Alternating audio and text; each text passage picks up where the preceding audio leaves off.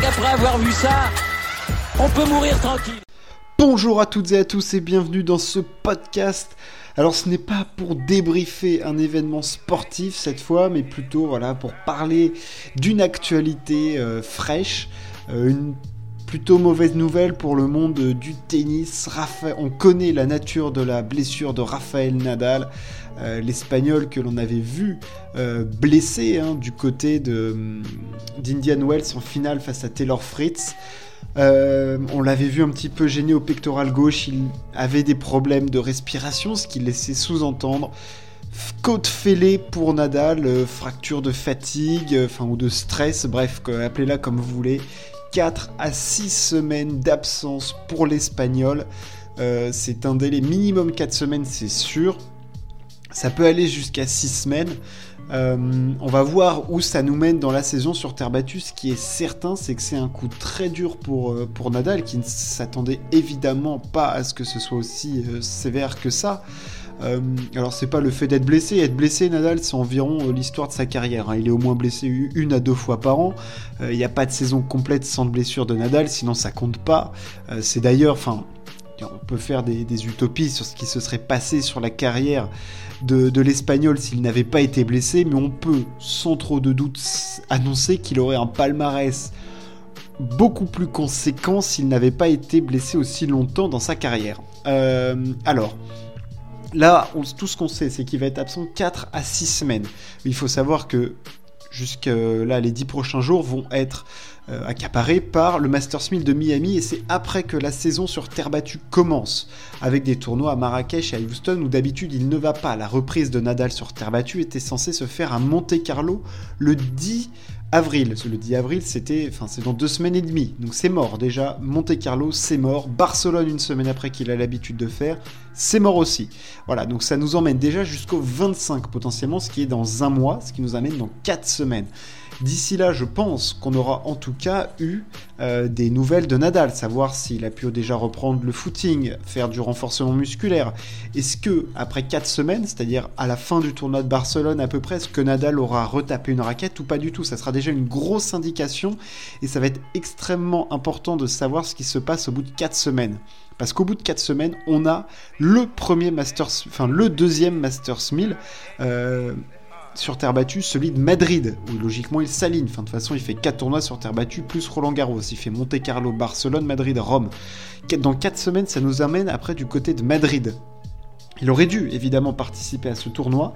Il se pourrait que ce tournoi soit son tournoi de reprise. Mais 4 semaines, ça semble un délai assez court, parce qu'on dit que c'est minimum 4 à 6 semaines.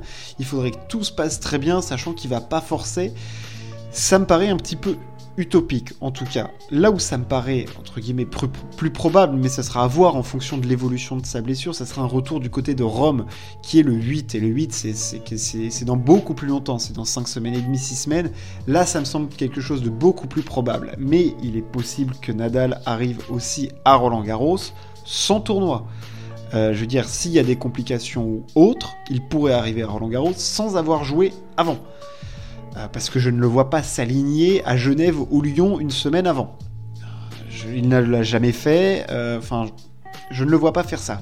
Donc, avec cette blessure, c'est tout le programme de Nadal qui est chamboulé, parce qu'on l'a vu, il voulait vraiment faire en sorte d'arriver sur terre battue en ayant fait le plein de confiance. Bon, le plein de confiance, il est fait, mais vraiment en ayant fait ce perfect de 21 victoires et tout ça, qui s'était construit au fur et à mesure de sa saison. Il avait accumulé beaucoup de confiance. On sait que c'est important pour lui, même si c'est le plus grand joueur de l'histoire de terre battue, d'arriver sur cette surface avec de la confiance. Il a besoin de matchs sur terre et pour produire le tennis de Rafael Nadal sur sa surface de prédilection. C'est terrible parce que c'est clairement la partie la plus importante de sa saison et la partie où il est le plus fort la partie où il est injouable, où il est intouchable, où il a les plus grosses lignes de son palmarès, où il a tant de records, où il a tant gagné, où il a tant de confiance, où il a tant de repères. Euh, il y a tout pour Nadal sur cette surface, sur cette terre qu'il aime tant euh, et qui lui a apporté tant de succès. Euh, donc c'est extrêmement compliqué pour lui déjà de gérer ça mentalement. Il a dit qu'il allait travailler et tout ça. Enfin, de toute façon, on ne se fait pas doute sur le fait que Nadal, s'il se présente à un tournoi, c'est parce qu'il aura bossé et qu'il sera prêt. Mais il a fait tant d'efforts déjà pour revenir cette saison. Perdre du poids, pour pas se faire mal aux pieds. Alors ça peut être un mal pour un bien. Si sa blessure se guérit vite, à la limite, qui rate deux tournois Monte Carlo Barcelone, je trouve que c'est pas plus mal parce qu'avec l'âge qu'il a quand même maintenant, s'enchaîner sans qu'il y ait une saison de terre battue euh, du 10 avril au euh, ça dure deux semaines Roland Garros au 4-5 4-5 euh, mai enfin c'est très difficile à encaisser. Donc la saison de, de, terre battue de Nadal pourrait se limiter à du Madrid-Rome-Roland ou à du Rome-Roland à voir. Est-ce qu'il va pouvoir jouer avant? Enfin, je veux dire, je, ça me paraît. c'est en tout cas un coup dur pour lui, clairement.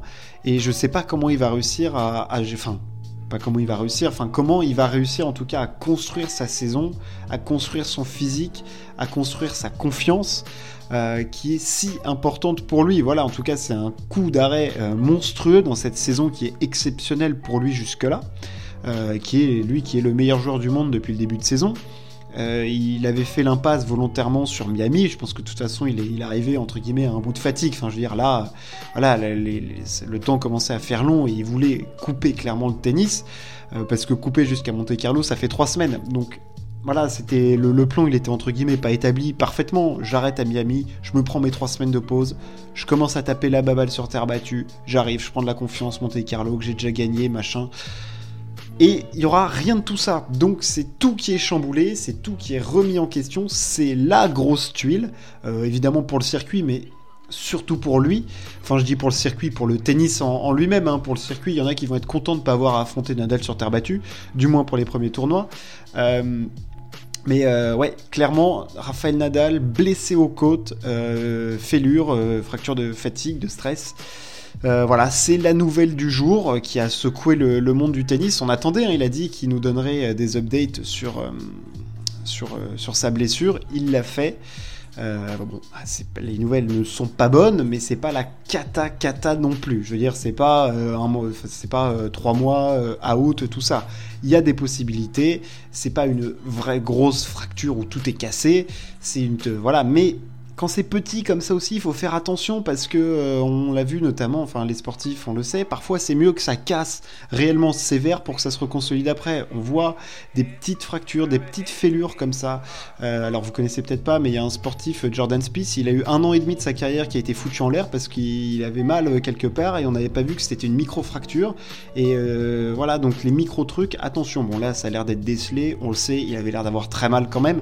Donc bon, j'espère que, ça se remettra plutôt rapidement et qu'on pourra quand même le voir sur terre battue parce que la terre battue c'était aussi le retour euh, de Novak Djokovic et on s'attend, enfin on veut forcément les voir s'affronter l'un contre l'autre. Alors voir aussi comment, voilà, ça va être aussi intéressant là-dessus, euh, la, saison sur terre battue, ça va être de voir comment Novak Djokovic revient lui aussi parce qu'on l'a vu du côté de Dubaï.